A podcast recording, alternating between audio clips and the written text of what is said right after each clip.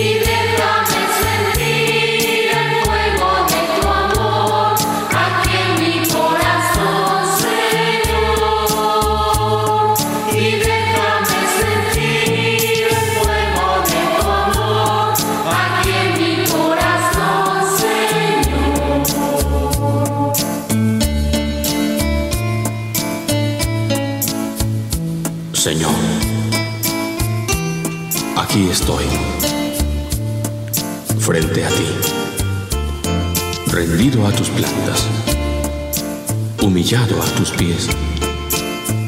No soy quien para llamarte Padre, porque he pecado contra ti. Pero un día escuché que tú eres el doctor espiritual. Escuché también que si mis pecados son como el rojo carmesí, tú los vuelves como la blanca lana. Por ello, estoy rendido. Lávame. Cura mis males. Borra mis pecados. Quiero ser otro hombre. Transfórmame para que todo sea diferente. Sí, Señor. Quita mis pecados. Porque hoy, hoy, he vuelto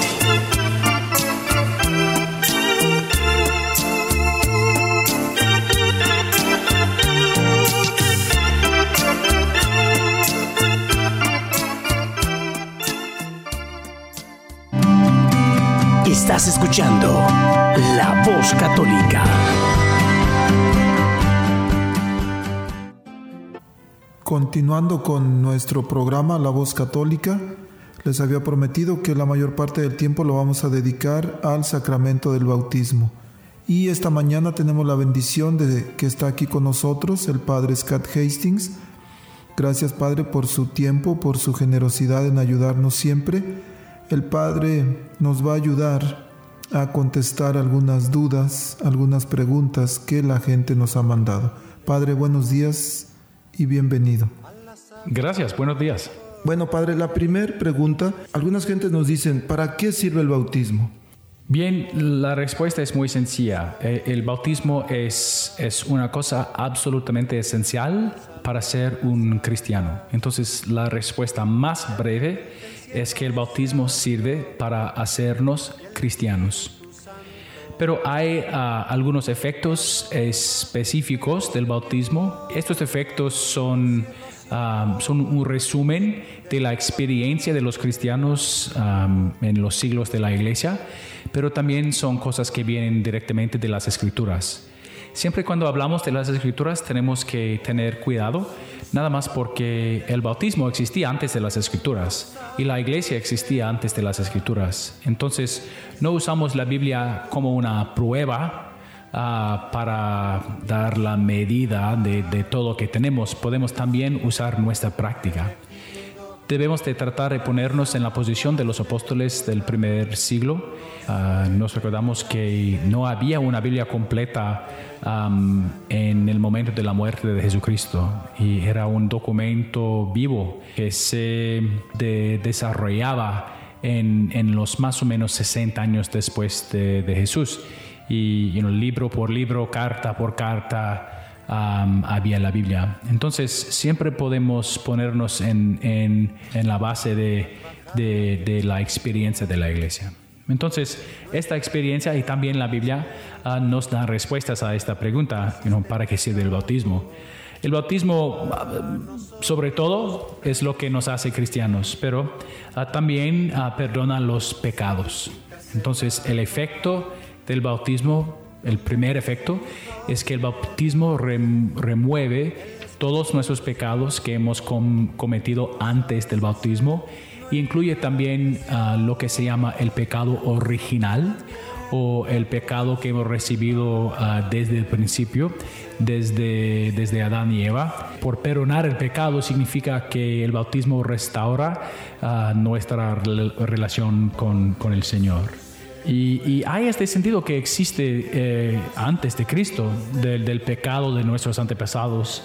Dice en los Salmos, en el Salmo 51, tú ves que malo soy de nacimiento, pecador desde el seno de mi madre. Podemos ver que este sentido ya existía en el Antiguo Testamento mil años antes de Cristo. O también am, ah, nada más podemos ver toda la historia de los judíos para ver que, que- que de los hebreos, para ver que, que hay pecado y que el pecado es la cosa que, aísla a, a ellos. Especialmente, por ejemplo, David. Recordamos que a causa de- del pecado de David con, con la esposa de Urias, ah, sabemos que había mm, un momento nuevo en la historia de los judíos, porque el Padre dijo, a causa de este pecado, todavía yo, yo, puedo ver que, que, mi alianza no está sirviendo, entonces voy a enviar a un Mesías. Entonces el pecado es, está con nosotros desde el principio. También en el, en el Nuevo Testamento podemos ver que cuando se habla o cuando habla del bautismo, habla del bautismo en conexión con, con el Perón. en el libro de los Hechos, inmediatamente después del Pentecostés, en, los sermones de San Pedro, él dice, arrepiéntanse y que cada uno de ustedes se haga bautizar en nombre de Jesús, el Mesías, para que sus pecados sean perdonados. Entonces, desde el principio hay esta conexión entre el bautismo y el arrepentimiento. También en la predicación de Jesucristo, Él dice que vayan a todas las naciones y, digan a ellos, uh, arrepiéntense y creen en el Evangelio porque el reino de Dios está aquí. Entonces, todo el mensaje de Jesucristo y antes de él, de San Juan el Bautista, era un, mensaje de, la necesidad del, del perdón. También un segundo efecto del bautismo es que el bautismo nos hace una nueva uh, criatura. Por eso no, queremos decir que, las personas bautizadas son, no son seres humanos nada más.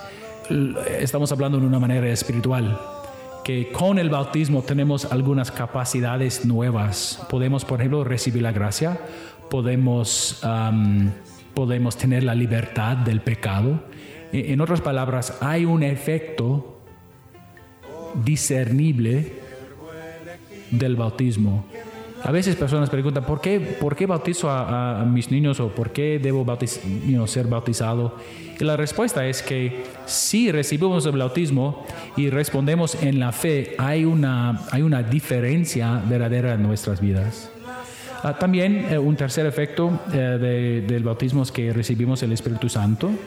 Ah, sabemos que este es una parte de, la predicación de, de, nuevo de San Pedro. Desde el momento de Pentecostés, después de, de decir arrepiéntense, arrepiéntanse, él dice también, ah, entonces recibirán el don del Espíritu Santo.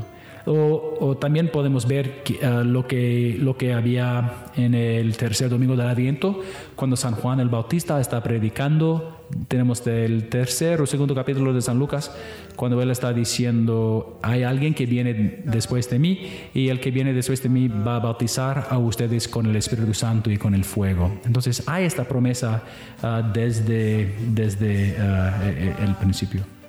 La última, el último efecto del bautismo es, que el bautismo ah, nos hace miembros de la iglesia, una parte de la iglesia. Por eso hablamos del bautismo como un sacramento de la iniciación. Entonces el bautismo es como la llave que abre la puerta para entrar en la iglesia. Si una persona dice, soy un cristiano, pero rechazo el bautismo, ok, quizás no eres cristiano porque el bautismo es la cosa que nos hace cristiano. Eh, es, una parte de la práctica de la iglesia desde el principio. Y por eso San Pedro está predicando diciendo que ellos en el momento del Pentecostés, con tanta gente allá en Jerusalén, está diciendo que para, para ser una parte de nuestra compañía hay que recibir el bautismo. Y hay esta enseñanza de San Pablo, cuando él está hablando a los griegos, los corintios, ah, ah, nos recordamos que, él dice que, que todos que somos bautizados hemos sido bautizados en el único espíritu para, para que formáramos un, un solo cuerpo. Uh, ya fuéramos judíos o griegos, esclavos o libres, pero el efecto del bautismo es que el bautismo nos da una relación nueva con los, los bautizados. Y, la última cosa que usamos es una palabra técnica. Ah, decimos que eh, el, bautismo nos da un sello uh, indeleble, ah, que nada más significa que después de haber recibido el bautismo no podemos recibirlo de nuevo.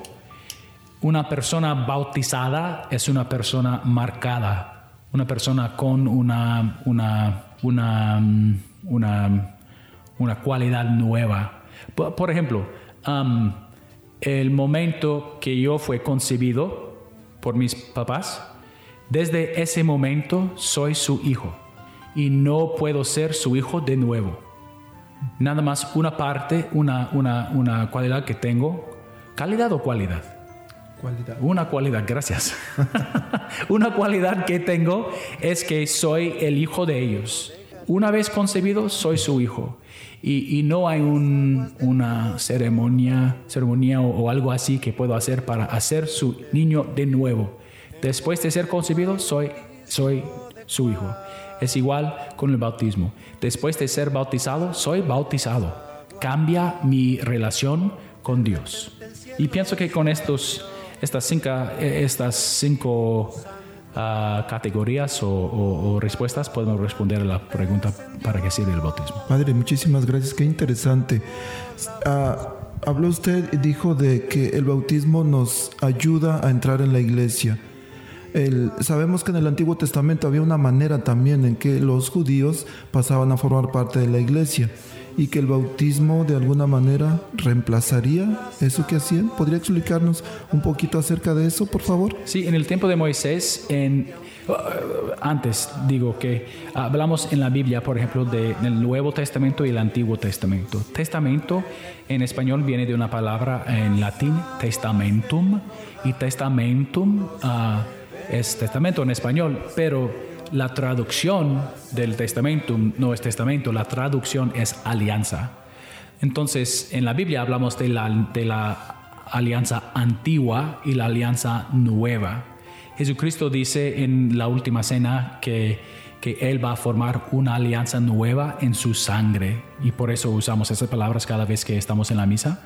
Pero cuando estamos hablando de la alianza del Antiguo Testamento, hay algunas alianzas. Hay la alianza con Noé, alianza con Adán, alianza con Adán, después Noé, con Abraham, Isaac, Jacob.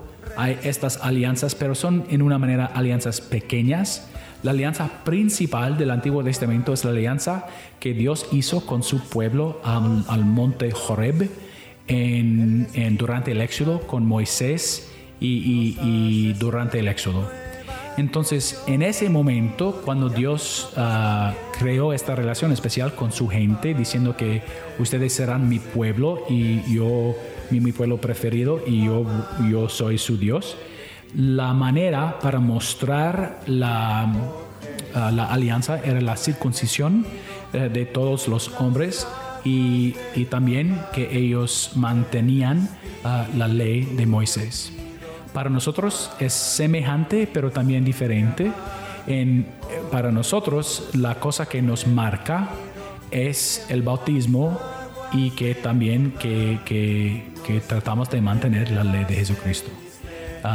Entonces, som- somos en el pasado y, eh, y ahora personas con una relación como un pueblo con Dios, con una condición esencial en el pasado, circuncisión, hoy el bautismo. Muchas gracias, Padre. Sí, yo he leído que la circuncisión tenía que hacerse a los ocho días de nacido los niños. Y en, el San Pablo le dice a los colosenses en carta los primera carta, perdón, Colosenses 2, 11 y 12 les dice, en Cristo recibieron una circuncisión no quirúrgica, no humana, que los despojó enteramente de su cuerpo carnal. Y esa circuncisión es el bautismo.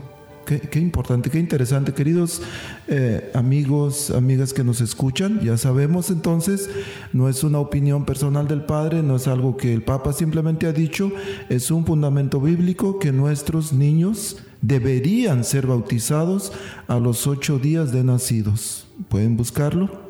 En la Biblia también si buscan, si gustan, perdón. Padre, a veces algunas personas creen que el bautismo es simplemente un puro acto exterior de conversión, que es cuando iniciamos el proceso de conversión.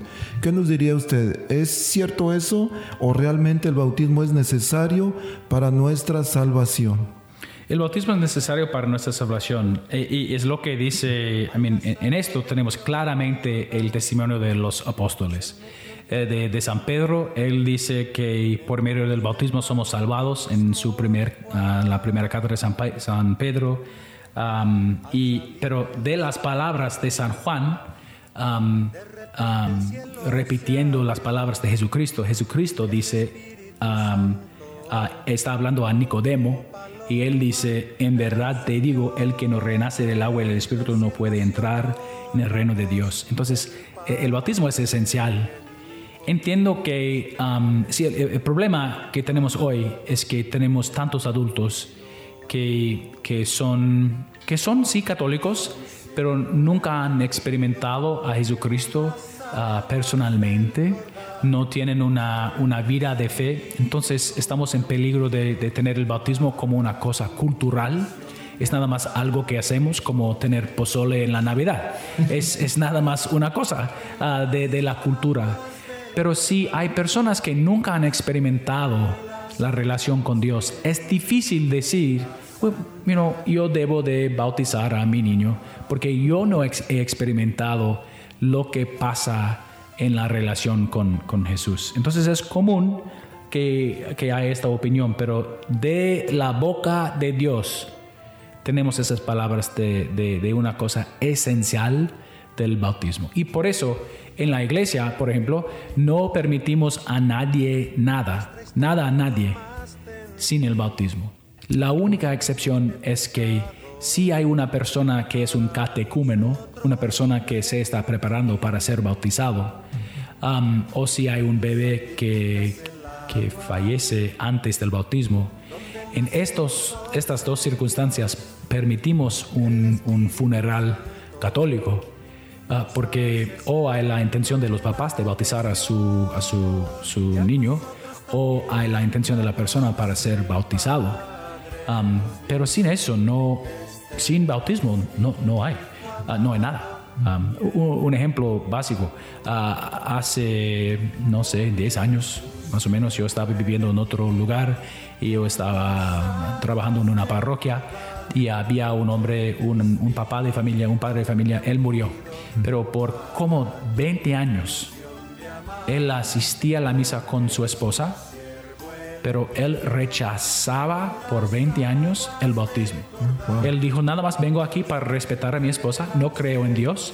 Si mis hijos quieren creer en Dios, está bien. Si ella quiere bautizar a nuestros hijos, está bien, pero yo no creo. Él murió y su esposa vino y dijo, ok, queremos tener un funeral. Mi respuesta era, perdón, no, no quiero insultar a nadie, pero él rechazaba por 20 años. Y en, en, los momentos finales él, rechazaba el bautismo. Entonces, sin el bautismo, yo, yo no sé si o no él, él, él tuvo una conversión uh, en los últimos momentos, no sé, no soy, no, no soy Dios, no puedo juzgar, es, es para Dios, pero la cosa pública que él hizo es que él rechazó completamente el bautismo, entonces no es cristiano porque el bautismo es esencial. Qué, importante, Padre, cuando habla de creer. Y precisamente hay una, un poquito de confusión en algunas personas cuando se habla de creer. En el Evangelio de San Marcos, Jesús envía a sus discípulos, y voy a leer de la Biblia, Marcos 16, perdón, Marcos, sí, 16, versículos 15 y 16, y les dijo, vayan por todo el mundo y anuncien la buena nueva a toda la creación. El que crea y se bautice se salvará. El que se niegue a creer será condenado. Entonces muchas personas nos dicen, algunos de nuestros hermanos separados dicen, ya ven, primero la persona tiene que creer, como, como este hombre que usted acaba de, de darnos el ejemplo. Pero entonces los niños, los niños no creen, los niños no tienen fe, los niños no tienen conciencia. ¿Cómo puede servirle a un niño el bautizo? La respuesta, como dije al, principio, es la experiencia de la iglesia. La idea que nada más bautizamos a adultos o al menos a jóvenes es una cosa moderna. Desde el principio de la iglesia había bautismo de las familias. Podemos ver, por ejemplo, en los Hechos de los Apóstoles que San Pedro bautizó a, a, familias completas. Y si dice familias completas, podemos imaginar y suponer que había niños. es, entonces es nada más que la práctica desde el principio es el bautismo de los niños. Hay quizás hay excepciones en diferentes lugares en, en, tiempos específicos, pero la práctica de la iglesia desde el principio es que hay bautismo de los niños. Y podemos criticar esa práctica desde nuestro punto de vista hoy, pero no podemos cambiar la realidad o ni la historia. Ah, en la iglesia inicial, a veces decimos la iglesia primitiva o antigua, ah, había bautismo de los niños. La pregunta que viene de eso es, es por qué había el bautismo de los niños. Y la respuesta es que la iglesia respeta y Dios respeta la, posibilidad de, para los papás de decidir para su familia. Por ejemplo, vemos en, el Antiguo Testamento, no puedo recordar en este momento de dónde viene, pero tantas veces, you para mí y para mi casa vamos a servir a Dios. Ah, hay la posibilidad del padre de la familia y la madre de la familia, hay la posibilidad de ellos para decidir para sus, para sus hijos. Podemos ver esto en el revés. Por ejemplo, si vamos a decir que el pecado de Adán y Eva, de nuestros antepasados, nos afecta sin nuestro consentimiento, vamos a, vamos a, o estamos diciendo implícitamente que podemos recibir algo de nuestros padres, de nuestros antepasados. Entonces, si podemos recibir algo negativo, ¿por qué vamos a decir que no podemos recibir algo bueno? Entonces recibimos la alianza que viene de nuestros antepasados, recibimos ah, el pecado que viene del pasado. Entonces la práctica de los hebreos y también de los cristianos era que hay una relación tan fuerte entre los papás y, sus hijos que los papás pueden decidir cosas por su voluntad para sus hijos. una cosa sencilla. Ah, a veces hay, hay padres y familia que dicen, oh, tenemos, no queremos ofender la libertad de nuestros niños, ellos tienen que tener la libertad para decidir para, para en el futuro. Ok, pero si, si hay un día y si tiene un, un, un, un niño de cuatro años, y si un niño de cuatro años está jugando en el gabinete y en el gabinete hay blanqueador, y hay un niño que, que, está abriendo el blanqueador para poner sus manos en el blanqueador o para, para beber el blanqueador, el, el, padre de familia no va a decir, ok, está bien, él va a aprender. No, el padre de familia va a gritar y va a correr y va a, para, va, a arreglar la situación. Es igual aquí. Entonces, um, los padres de familia tienen esta capacidad para, um, para, para decidir en esta manera porque la fe que está presente en el rito del bautismo es de los, de los padres de familia. Y en final, en resumen, podemos decir que hay personas hoy que rechazan la idea, rechazan la idea que, los, que el niño pueda ser bautizado.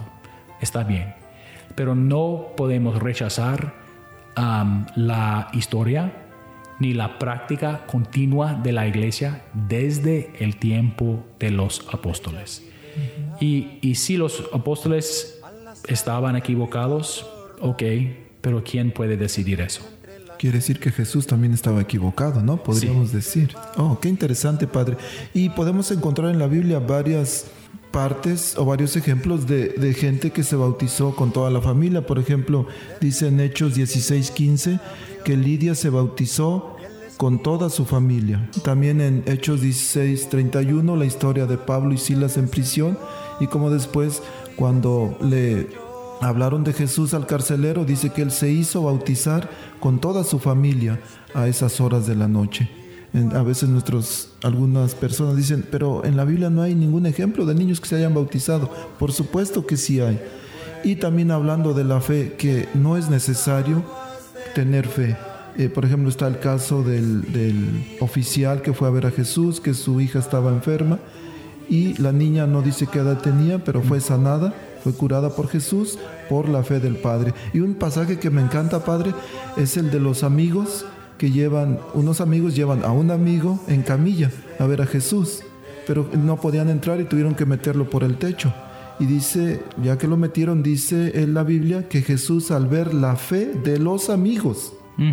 Eh, sanó al, paralítico, pero no los pecados primero y después los sanó.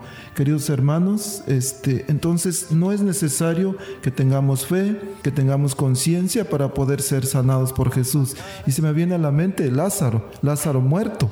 Sí. Cuatro días en la, en la tumba, incluso ya está pestoso, dice el libro de San Juan. Lázaro no tenía fe, no tenía conciencia. Y el bautismo no es un sacramento de consentimiento en el bautismo, la persona que recibe el bautismo no es el actor. La persona que recibe el bautismo es nada más el receptor. Eh, la persona que, que, que recibe, el actor en el bautismo es Dios por medio de la persona que bautiza. Y también tan, tan largo es el deseo de Dios, todo reciben el bautismo, que el bautismo es uno de los sacramentos que no necesita a un sacerdote ni a un diácono. Mi mamá era una enfermera en el hospital aquí en Omaha y ah, antes de, eh, de, ser sacerdote un hombre es diácono por un año. Y cuando yo era diácono, después de haber bautizado quizás 15 o 20 bebés, mi mamá me, me dijo, Scott, todavía he bautizado a más que ti, más que tú. y, dije, ¿qué? Y ella me dijo, ella era una enfermera eh, en, una, un hospital católico hace años con los bebés, antes de toda la tecnología que tenemos hoy. Entonces, en el momento de un, bebé que estaba falleciendo, las enfermeras bautizaron a, los bebés. Entonces, era igual con mi mamá. Pienso que hoy he bautizado más que ella, pero en esos días era ella. Ok, padre. El día de hoy tenemos, estamos celebrando el bautismo de Jesús. Y una mujer me decía, bueno, ¿por qué si Jesús fue bautizado a los 30 años? ¿Por qué no nosotros debemos bautizarnos igual que Él? ¿Por qué bautizar a los niños pequeños cuando Jesús no lo hizo así? ¿Cómo podemos contestar, Padre? Well, you know, qué lástima por la persona que conoce a Cristo cuando tienen 45 años. Y si la persona tiene 45, quizás debemos de decir a ese hombre, qué lástima, ya ha pasado su día de bautismo hace 15 años. Entonces, uh, Jesucristo hizo tantas cosas cuando él tenía 30 años. Um, eh, pero es nada más que él comenzó su, su ministerio en ese momento. Um, a, a, veces um, Sí, I mean, e, él murió cuando él tenía 33 años, entonces no, no puedo hablar por nadie, nada más por mí mismo. Uh, y, pero yo, yo tengo 37 años y, y, he disfrutado mucho estos últimos cuatro años, entonces uh, no tenemos que repetir todas las cosas que Jesucristo hizo en su vida, en nuestras vidas. Um, entiendo la pregunta y, y, no quiero ofender ni insultar, um, pero la respuesta es nada más que um, había bautismo de, de, de, otras personas a diferentes edades. Por ejemplo, hay el único uh, de uh, que fue bautizado por Felipe.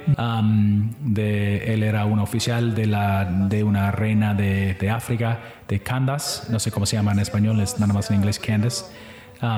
Pero no sabemos cuántos años tenía el, el eunuco. Eu, eunuco. eunuco. Uh, entonces, hay, hay ejemplos de, del bautismo de personas de, de, diferentes edades.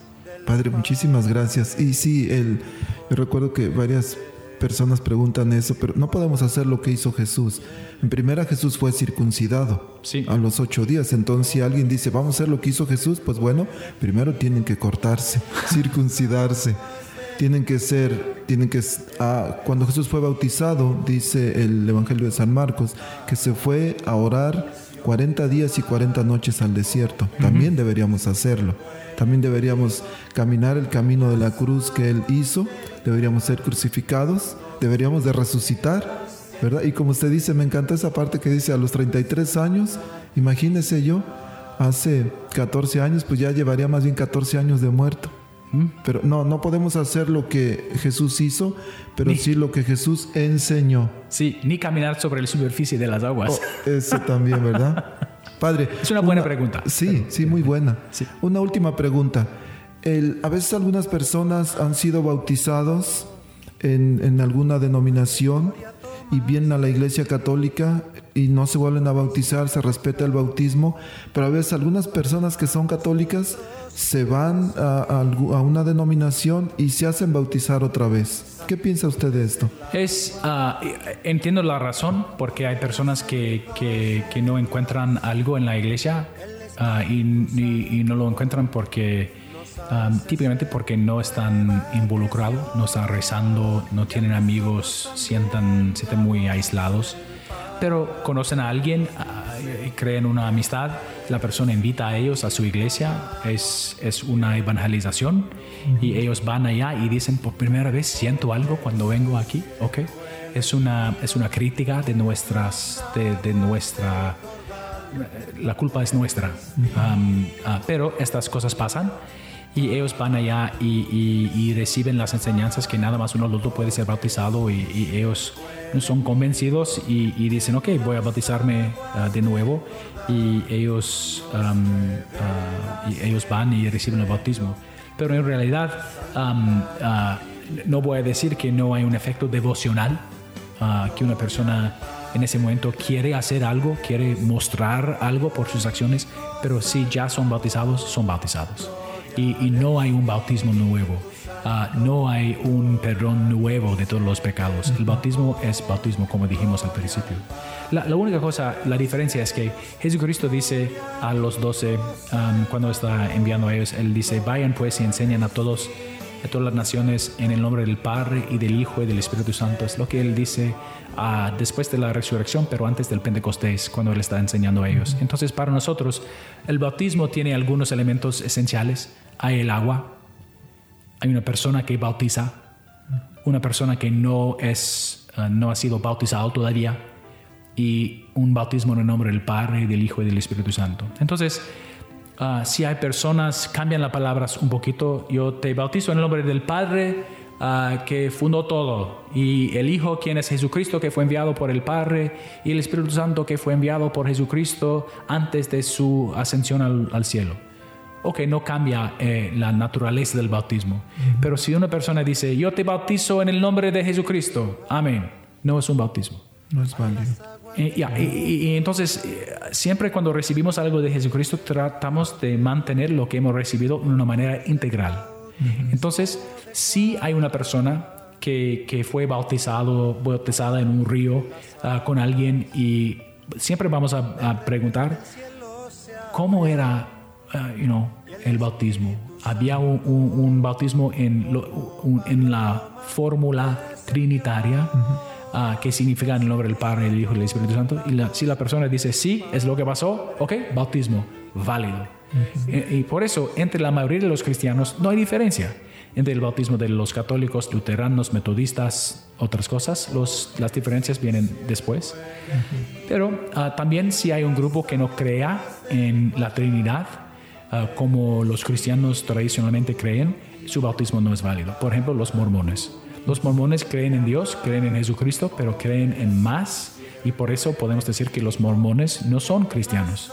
Los mormones ah, tienen un bautismo, pero no es un bautismo válido. los adventistas, los otros grupos. Testigos de Jehová. Sí, exactamente, porque ellos cambian esencialmente la enseñanza de Jesucristo pero, de nuevo, la, la, misericordia, la providencia de Dios, estas cosas son bien largas, bien grandes. Entonces, si hay una persona que no es bautizada, un ministro, una persona que puede decir las palabras, si hay agua y no aceite, no perfume, si hay agua y las palabras, yo te bautizo en el nombre del Padre, del Hijo y del Espíritu Santo, tenemos una nueva criatura. Padre, muchísimas gracias.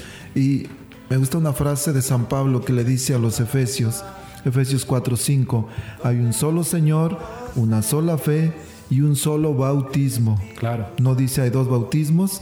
En, ustedes, hermanos, han visto tal vez alguna vez en algunos discos, en algunas cosas que hacen, dice, di no a la piratería. Así es que no hay bautismos piratas. Este, padre, muchísimas gracias. Sé que posiblemente por aquí haya, se haya pasado alguna duda, alguna pregunta de alguna de las personas que nos están oyendo, pero por favor les pedimos que manden sus dudas, sus preguntas, pueden enviarlas en la página de Facebook, La Voz Católica, o también pueden, pueden enviarlas directamente a mi Facebook, que es Gregorio Elizalde, diácono, o pueden llamarme por teléfono también al 402 557 5571. Padre, muchísimas gracias por ayudarnos siempre, por estar dispuesto. Gracias por su... Sé que está muy ocupado, pero siempre hace tiempo para estar con nosotros. muchas gracias, siempre es un placer. Estás escuchando La Voz Católica.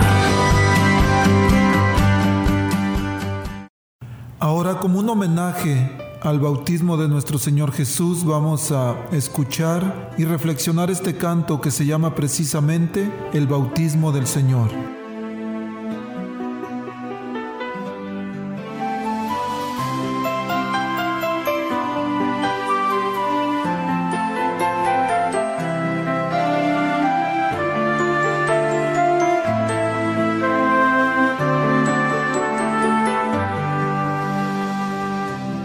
De Galilea, a las aguas del río Jordán, se metió entre la gente en pos del bautismo de Juan. Al salir de las aguas, de repente el cielo se abrió y el Espíritu Santo como paloma descendió y del cielo se oyó la voz del Padre que dijo, este es mi Hijo amado, mi elegido. Oh Jesús, siervo elegido, que en las aguas del Jordán el Espíritu te ha ungido para tu misión de amar. Oh Jesús, siervo elegido, que en las aguas del Jordán nos revelas el misterio de la Santa Trinidad.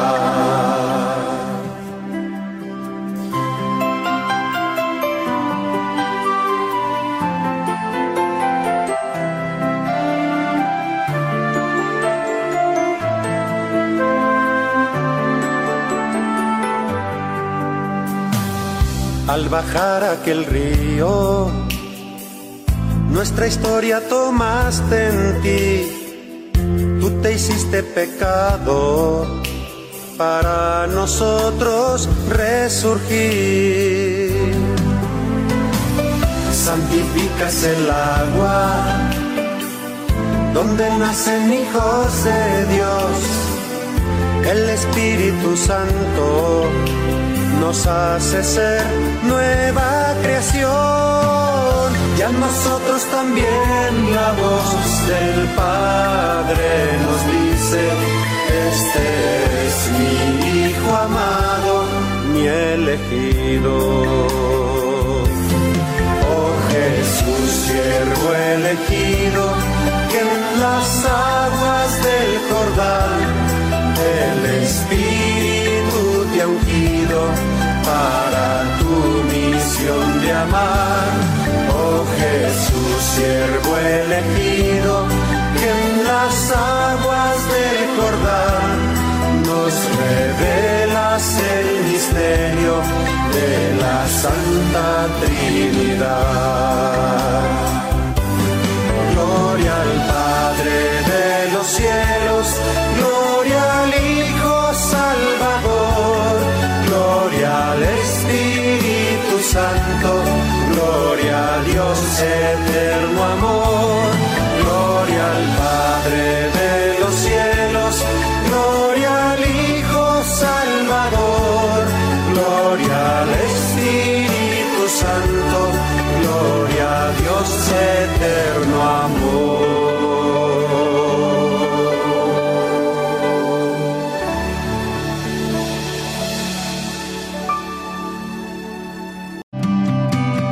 Estás escuchando La Voz Católica.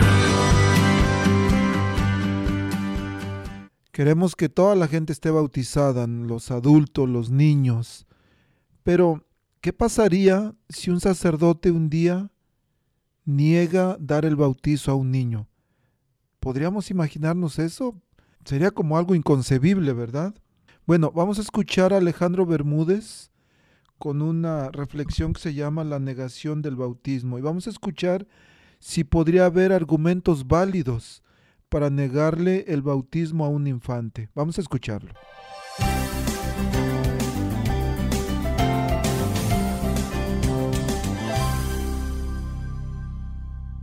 Recientemente sostuve una, un debate o, o un intercambio de opiniones en las redes sociales, especialmente en Twitter, sobre el tema del bautismo de los, de los infantes, de los, de los bebitos.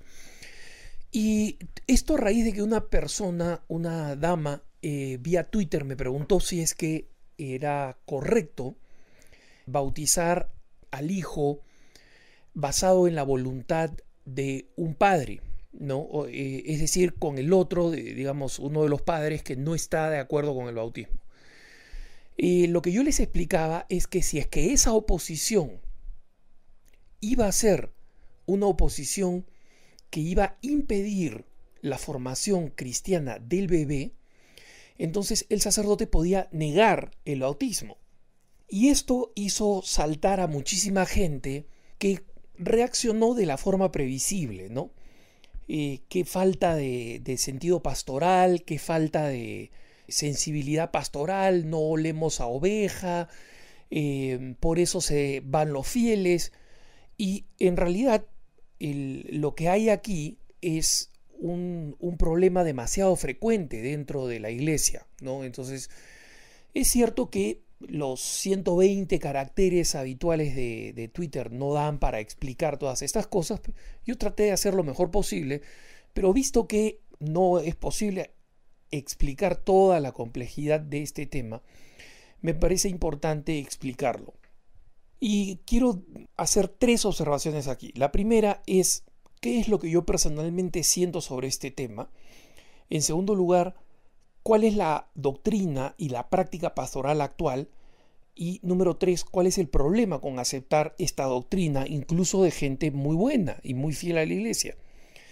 Lo primero, lo primero quiero decir que el primero que lamenta que exista la posibilidad de que un sacerdote rechace el bautismo de un bebé soy yo. Obviamente esta es una decisión durísima, pero y, es durísima para mí y es tristísima porque además está vinculada a una historia de mi familia, en la que eh, eh, mi hermana y, algún miembro de mi familia trató de bautizar a mis primas, eh, que son muchísimo menores que yo, ¿no? o sea que prácticamente son mis sobrinas en términos de edad, porque mi mamá es la, la tercera eh, en la familia, en una familia extendida, y estas son eh, las hijas de eh, una tía mía que era la menor de la familia y que ya falleció. Y se dieron con la sorpresa de que el sacerdote les dijo, mira, no los puedo bautizar, porque si el niño va a recibir el don, el don del bautismo y luego va a regresar a una casa donde no va a ser educado en la fe, entonces simplemente se está imponiendo una responsabilidad terrible. Yo sentí una, un, golpe muy duro cuando mi hermana me contó esto, porque yo, esto sucedió en España, yo no estaba en España en ese momento.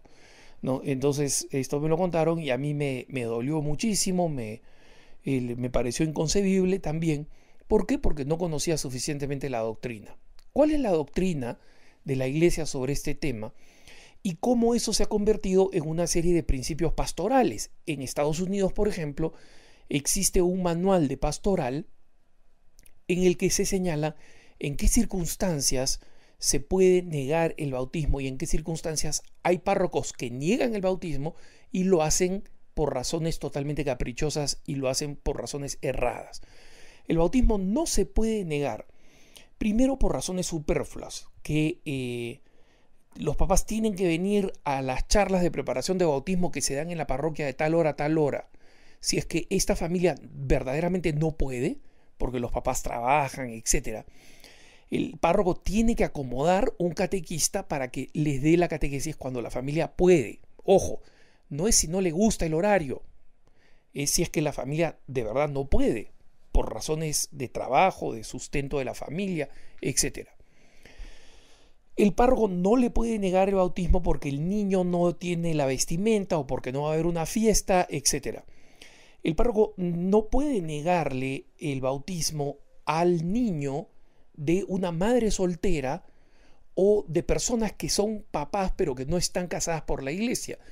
No puede negarles el bautismo. Y esa situación es una situación que los sacerdotes, me refiero, pueden aprovechar para utilizarla como catequesis para atraer a esa pareja al sacramento del matrimonio. Así fue con mi hermano. Mi hermano es padre soltero y en el caso de, mi hermano, cuando fue con la mamá de la niñita, que es mi sobrina, eh, a bautizarla con la bebita, el párroco les dijo, miren, ustedes déjense de tonteras y cásense. Y ellos contemplaron un tiempo la posibilidad de casarse porque había una, un significativo nivel de compatibilidad. En buena medida, digamos, esto no funcionó más por, por, actitudes de, de, mi hermano que, que, cualquier otra cosa, ¿no? Pero el párroco actuó muy bien, le concedió el bautismo a mi sobrina, que fue educada en la fe, y luego propuso el matrimonio y formarlos y prepararlos para casarlos. Lamentablemente no funcionó, pero ahí está la libertad humana.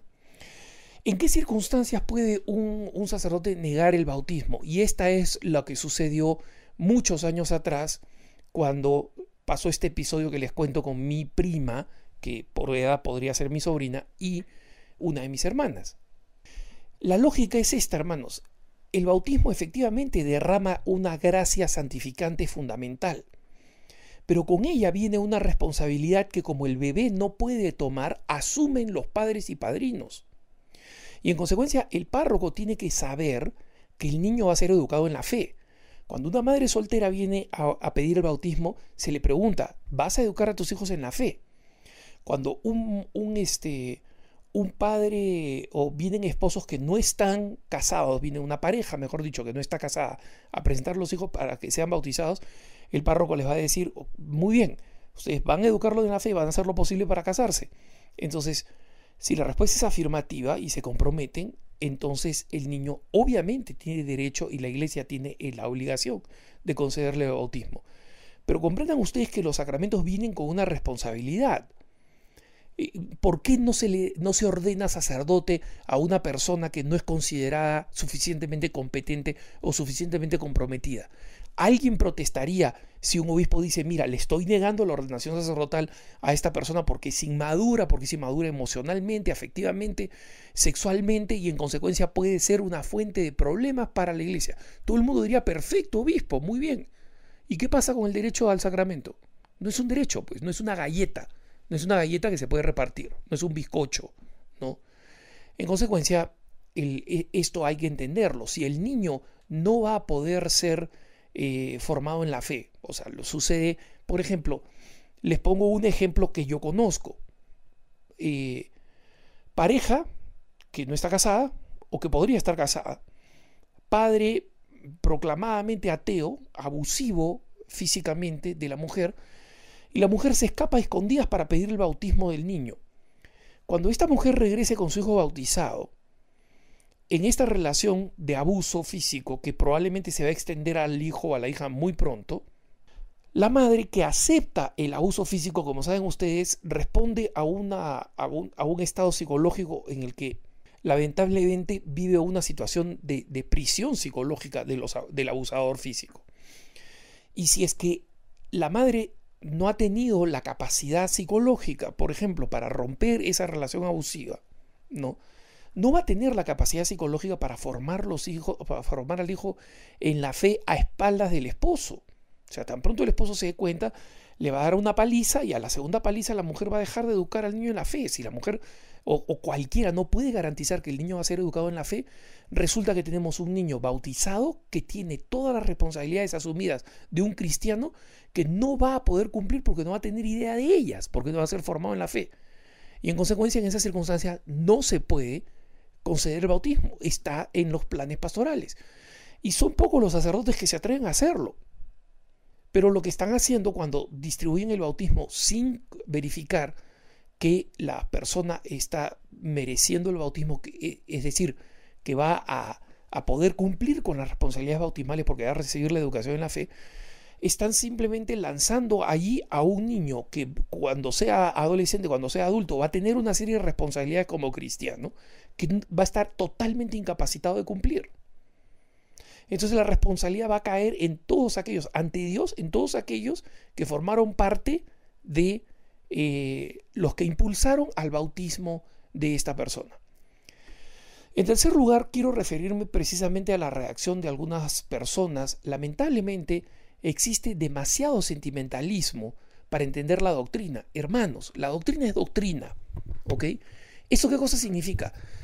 Una porción de doctrina a ti puede no gustarte, pero tienes que comprender que si no te gusta y no tienes argumentos, no tienes derecho a berraquear, a chillar diciendo muy mal esta doctrina, qué falta de sensibilidad pastoral. porque no entiendes cuál es el enorme contexto en el que esa decisión pastoral y esa porción de doctrina se ha establecido. Esto está pensado, el Código de Derecho Canónico o el Catecismo, con la máxima fidelidad y la máxima misericordia posibles, después de milenios de experiencia pastoral y doctrinar de la iglesia. Entonces, que a ti no te guste porque, ay, pobre niño, o sea, tú tienes una sensación emocional en ese momento que te perturba, no significa que tú tengas la capacidad de rechazar la doctrina porque no la entiendes. Y sobre todo si eres catequista, peor todavía que no la entiendas. Deberías tratar de entenderla. Algunos de los catequistas que intervinieron, por ejemplo, en la discusión en, Twitter decía, este, bueno, y tal vez a mí no me dé para comprender esta doctrina. Mira, si no te da para comprender esa doctrina, no puedes ser catequista. Así de sencillo. Porque es bastante simple de entender. No nos gusta, va contra nuestra sensibilidad, va contra la mía. Yo he contado mi propia experiencia. Pero eso no significa que la doctrina esté mal. Por donde se la analice, considerando las circunstancias, es absolutamente razonable. Es totalmente razonable. La iglesia, una vez más, tiene razón con su doctrina. Entonces, no caigamos en la sensibilidad de, creer pues que los niños son gatitos, ¿no? Ay, no maten al gatito. Oye, ¿tú, ¿tú vas a hacer algo por ese gato? No, pero no quiero que vean que lo maten. Entonces, a ti no te preocupa el gato, no te preocupa el niño, lo que te preocupa es que tu sensibilidad no se vea herida. en el fondo, en, la sensiblería, eh, en el sentimentalismo, existe un profundo egoísmo que es yo no quiero verme eh, herido en mi sensibilidad. La idea de que un niño no sea bautizado, ¿no? Eh, me, ofende, porque la imaginación de que el niño le digan no, no recibes el bautismo, me resulta mucho más repulsiva emocionalmente que ver a un ser humano que va creciendo en la vida, habiendo recibido el bautismo y estando en consecuencia obligado a las responsabilidades de un cristiano, que no las puede cumplir y que después se va a condenar. Claro, eso es una historia larga, entonces no la veo, ¿no? Eso es, me parece, muchas veces con muy buena intención, una mezquindad que nosotros, incluyendo quien habla, tenemos que corregir.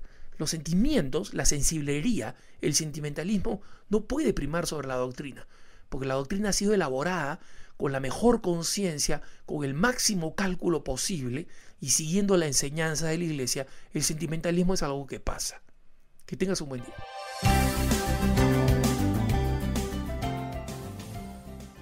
Pues bueno, queridos hermanos, ahí quedó el programa. Se me hace muy interesante. Este, recuerden que lo pueden volver a escuchar en Facebook, ahí en La Voz Católica.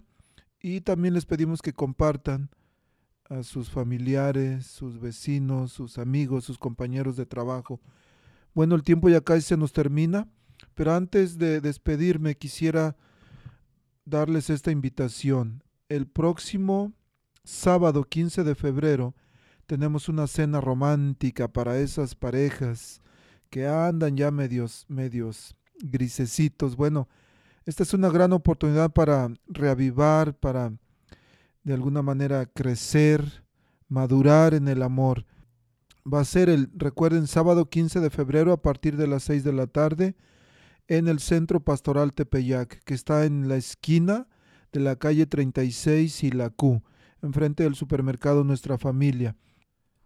En este día nos acompañan desde Monterrey, Nuevo León, la pareja de Eliazar y Leti, Eliazar y Leti Garza, que son misioneros, cantan y predican. También, por supuesto, tendremos cena de gala, como siempre. Va a haber concursos, regalos, sorpresas. Van a recibir una fotografía gratis. Este, y el costo, la donación es de 30 dólares por pareja. El, no es, nuestra intención no es hacer dinero, es de que pasar un rato agradable con las parejas y también al mismo tiempo, pues que puedan darnos herramientas para poder crecer en el amor hacia nuestra pareja. Entonces ya lo saben, sábado 15 de febrero a partir de las 6 de la tarde en el Centro Pastoral Tepeyac, 5301 Sur, 36 Street, aquí en Omaha, Nebraska. Está ubicado, una vez más les digo, ahí en la esquina de la calle 36 y la Q.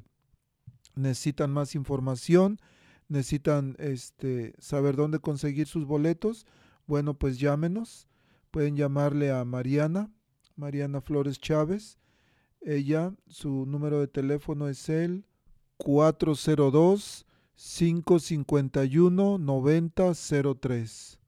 O también pueden llamarme a mí, su amigo y servidor, diácono Gregorio Lizalde, al teléfono 402 557 5571. Les repito, 402 557 5571.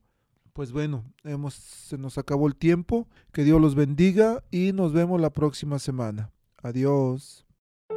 La Arquidiócesis de Omaha y la Diócesis de Lincoln presentaron su programa La Voz Católica porque la evangelización no es un acto piadoso, sino una fuerza necesaria para la vida actual y futura de las familias. No olvides que el próximo domingo tienes una cita aquí en La Voz Católica, de 8 a 9 de la mañana por esta emisora.